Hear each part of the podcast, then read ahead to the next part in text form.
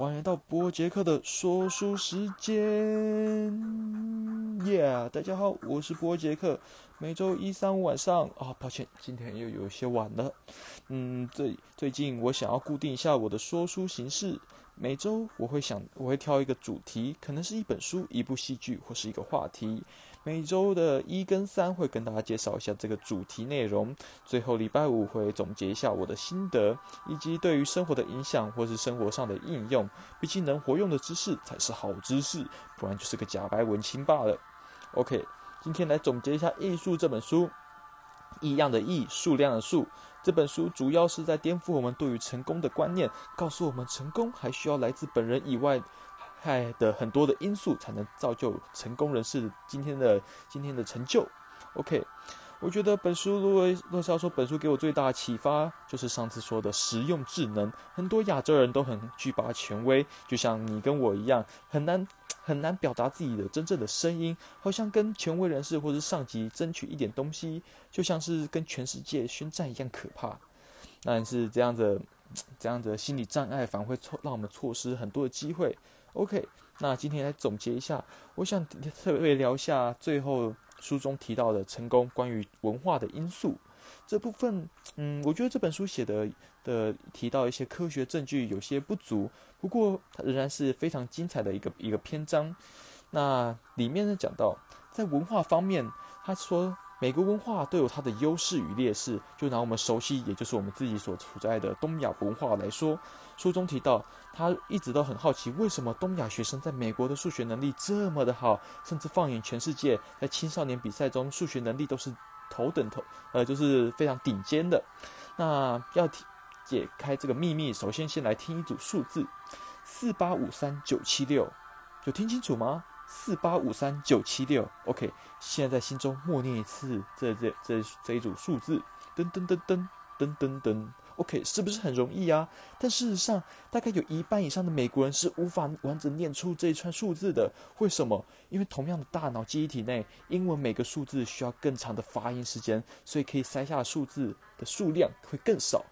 所以作者提出，一中文学习。以及东亚学生很多语言，他们的儿童一开始可以记出记起更多的数字，以及更快速的运算。那不知道大家有没有回想起国小的时候学英文课最痛苦的是什么？就是学英文那个数字，这个一点逻辑都没有。为什么十以后不是 one one one two one three，而是 eleven twelve thirteen 呢？还有五十为什么不是 four 不是 fifty，而是 fifty？这一点逻辑都没有啊！而这的这一套没有逻辑的。逻辑的语法，甚至也让美国人一开始学习数字系统时，比亚洲学生普遍还要更慢、更晚才可以完整的学习出来，学习完整。所以亚洲学生一开始的，一开始数数学的学习上就有很大的优势。那么，另外作者也提出，东亚有稻米文化。稻米又是全世界最难种植的粮食作物，可以说是粮食界的傲娇公主。古时候的古人呐，一年三百六十五天都要在田地努力的耕耘。那这样的努这样的努力勤业勤奋不懈的一个民族性格，也塑造了是提供了数学习数学一个非常良好的基础。因为大家知道嘛，学习数学需需要的是耐心与时间。那么从国国际的青少年数学比赛就可以略看一二，光是看。有时候看这个数学比赛呢，光是看该国的文化，甚至是学生愿不愿意多花时间填写问卷，就可以最后等同于他们最后的比赛成绩，就是这么的神奇。OK，但是亚洲文化也有它的缺点。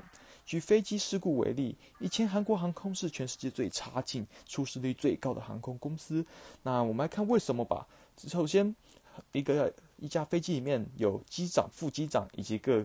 各个工程师，那么机长大家都知道，已经是负责决做出决策的人。但是东亚文化讲话比较含蓄，通常不敢表直接表达自己的想法，只会透过通常会习惯透过委婉的语气来表达，希望对方在这种暧昧的暧昧的语言中获得呃能够大家都知道吗？了解对方背后的意思。就算已经要到了撞冰撞到冰冰山的程度了，他们副机长可能只会说：“哦，我们离地面好像有一点近哦。”那这种。这种模棱两可的答案，最后就坠机啦。而作者也提也找了很多的数据，说到很多国家的出飞机出事率也跟他们国家他的人民的性格是不是能是不是接受模棱两可的性格有高度的正向关系。OK，作者最后也提到，他据说自己的成功也不是全来自于自己的努力，从他祖先的黑白通婚而产生的混血儿，因此获得比一般黑人有更多的教育机会以及工作机会。到他祖母那一代，因为社会的暴动而促进了一系一系列的社会改革。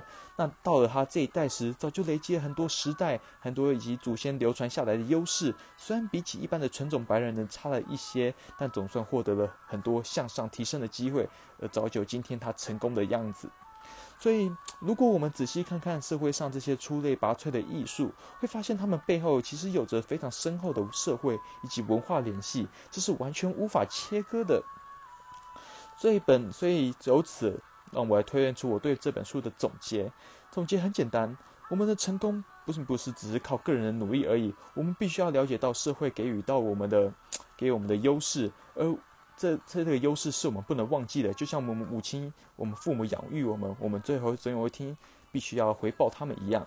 所以，嗯，很简单，这本书给我的启发就是：成功后记得回回馈社会啊。嗯，就这样好。然后是没有想好这个结局怎么讲，但是今天就先这样吧。那下一拜我再继续跟大家介绍一下不同的书籍吧，拜拜。